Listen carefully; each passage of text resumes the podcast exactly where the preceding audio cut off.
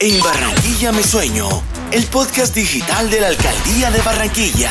Escúchalo en Spotify y en todas las plataformas digitales. Conduce y presenta María Fernanda Fan. Barranquilla,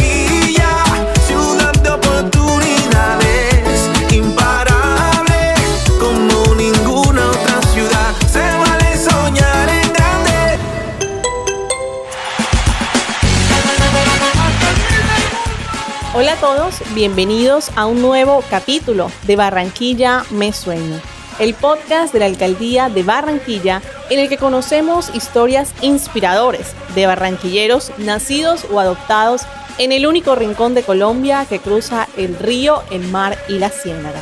El día de hoy nos acompaña un invitado muy especial, una gloria del deporte colombiano que hoy se la juega en otras canchas como es la educación y las empresas. Se trata de Carmelo Valencia. Bienvenido.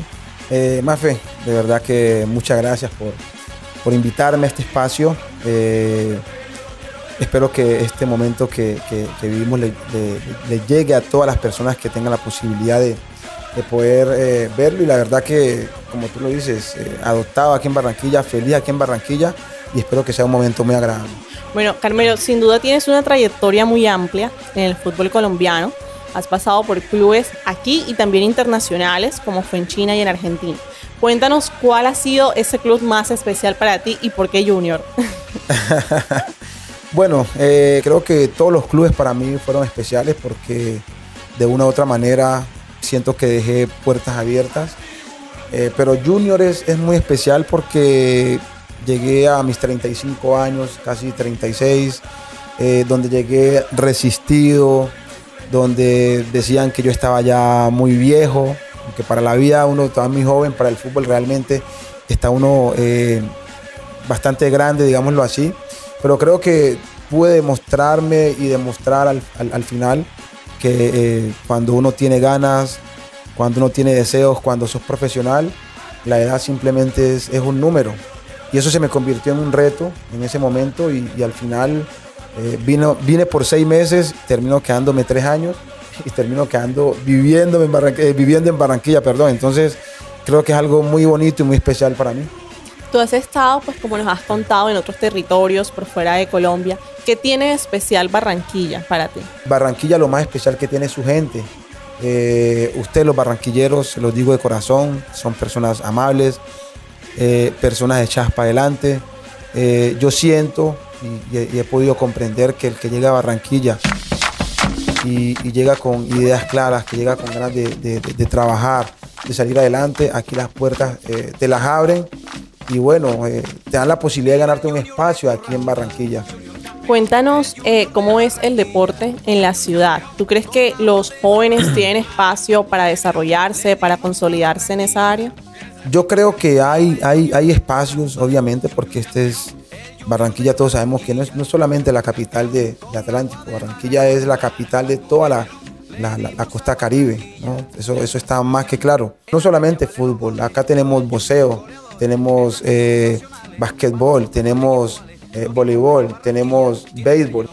Y, y si eso lo aprovechamos, yo creo que vamos a tener eh, un, un- un país mejor, un futuro mejor para, para nuestra sociedad, para, para el mundo entero, porque ¿quiénes son el futuro del mundo? Los niños. Entonces, si queremos, que, si queremos tener un mundo mejor, un futuro mejor, tenemos que empezar por ahí. Carmelo, tú como deportista, ¿cuál es la importancia que ves para Barranquilla que sea sede de los Juegos Panamericanos 2027? es demasiado, demasiado importante, ¿no? Porque son unas justas, digámoslo así, eh, donde vienen eh, competencias internacionales eh, y eso a Barranquilla lo va a ver no solamente, yo siento que no lo van a ver solamente en, América, eso va a abrir las puertas eh, al mundo, entonces tenemos que, eh, tienen que hacerse de la mejor manera porque va a tener un impacto eh, muy importante, social, económico, para la región. Entonces creo que va a ser muy importante, pero lo más importante va a ser que se hagan de la mejor manera, que se hagan excelentes, porque no solamente va a ser Barranquilla, sino toda Colombia. Bueno, Carmela, como veníamos conversando ahorita, nos contabas sobre la educación, que también, digamos, es fundamental para el futuro de los jóvenes. Ahora que tú te estás desempeñando en esta cancha como estudiante, cuéntanos un poquito sobre esta experiencia. Bueno, eh, el tema de, de, mi, de mi superación escolar, ¿sí? Era algo que yo lo tenía desde hace tiempo, lo tenía eh, planificado, organizado para hacerlo. No lo había hecho porque la verdad la virtualidad no me gusta, me gusta más la presencialidad. Eh, y yo dije, una vez termine de jugar fútbol o termine mi carrera deportiva, voy a iniciar a, estudiar. Al principio los chicos pensaban que yo era, que era un profesor y después se dan cuenta que éramos compañeros, no me conocían.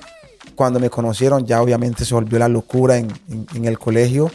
Y para mí esto es un, un, reto y un reto bonito, es una etapa muy bonita que estoy viviendo, porque yo más que compañero, más que estudiante, yo soy un ejemplo para, para los chicos, entonces tengo un compromiso muy grande.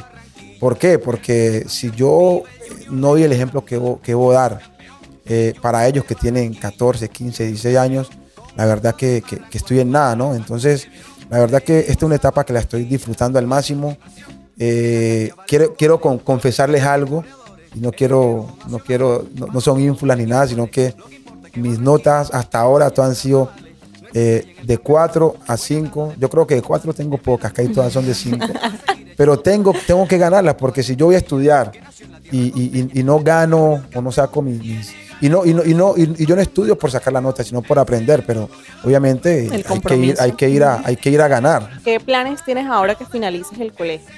Bueno, eh, los planes, una vez finalice el, colegio, es de una entrar a la universidad. No puedo perder tiempo, ya no, ya no tengo tiempo para perder. Una vez termine octavo y noveno, voy a iniciar con una técnica. Todavía no he, elegido la técnica. Tengo que escoger la técnica más idónea para que me ayude al, cuando vaya a ir a la, a la universidad. Eh, y bueno, eh, de ahí es comenzar con la universidad, ir trabajando también todos mis proyectos de negocios y disfrutar mi familia, ¿no? mi familia, mis amigos. la verdad que en estos 20 años que, que, estuve en el fútbol, no tuve la posibilidad de poder exprimir eh, a todas esas personas como debe ser y, y, eso es lo que hoy en día estoy haciendo. ¿Y qué carrera te gustaría estudiar? Estoy entre administración, contaduría, porque bueno, si soy administrador me toca contratar a un contador.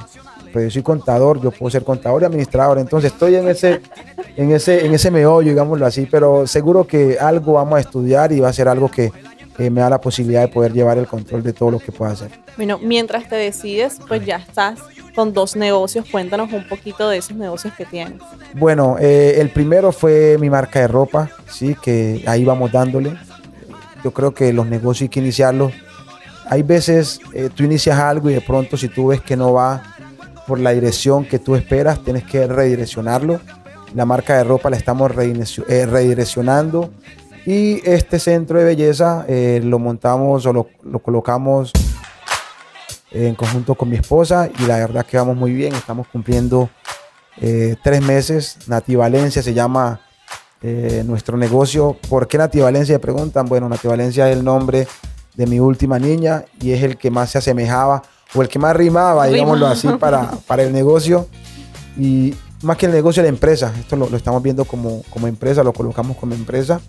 Y vamos muy bien. La verdad que vamos con paso lento, pero es fidelizando eh, clientes, que los clientes que vengan acá o, el personal que venga acá a, hacerse un servicio, más que un servicio, vengan a, vivir una experiencia.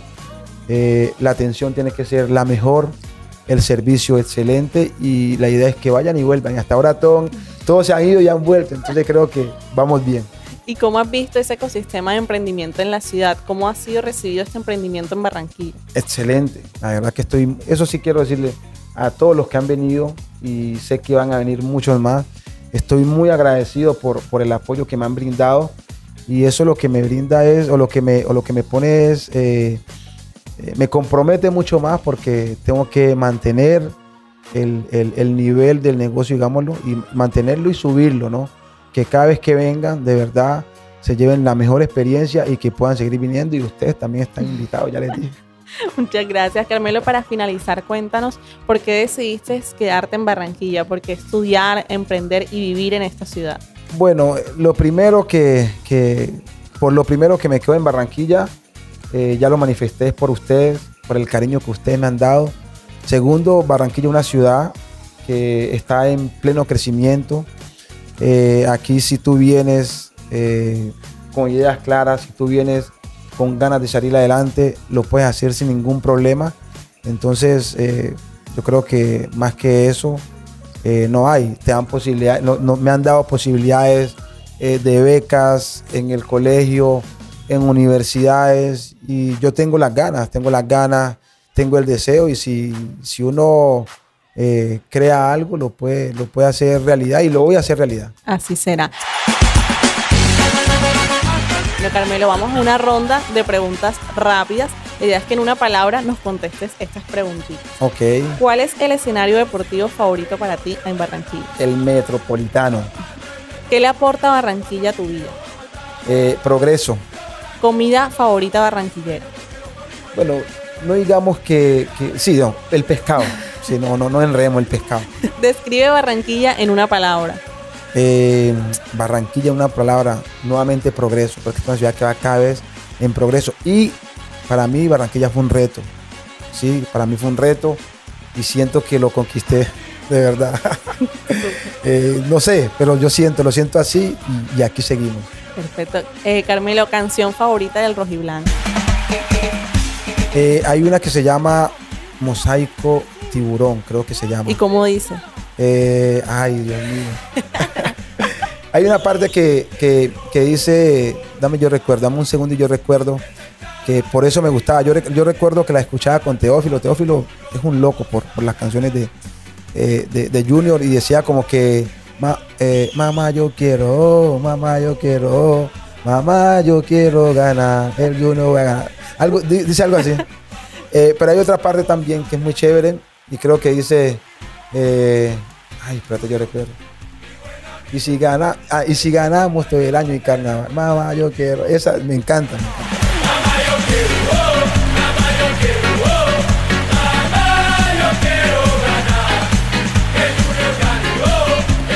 Perfecto, Carmelo. Con esa alegría que siempre nos transmites, finalizamos este capítulo de En Barranquilla Me Sueño. Queremos agradecerte por abrirnos estas puertas de tu negocio, de tu vida, de tus sueños. Bueno, esta es mi casa, esta es la casa de todos ustedes y la verdad, gracias por tenerme, por tenerme en este espacio y saben que Carmelo es un barranquillero más y que las puertas de mi casa siempre están abiertas para todos ustedes. Muchas gracias. De esta manera finalizamos este episodio de En Barranquilla Me Sueño. Los invitamos a seguirnos en las redes sociales de la alcaldía y en Spotify y en YouTube donde podrán ver este capítulo completo. Hasta luego.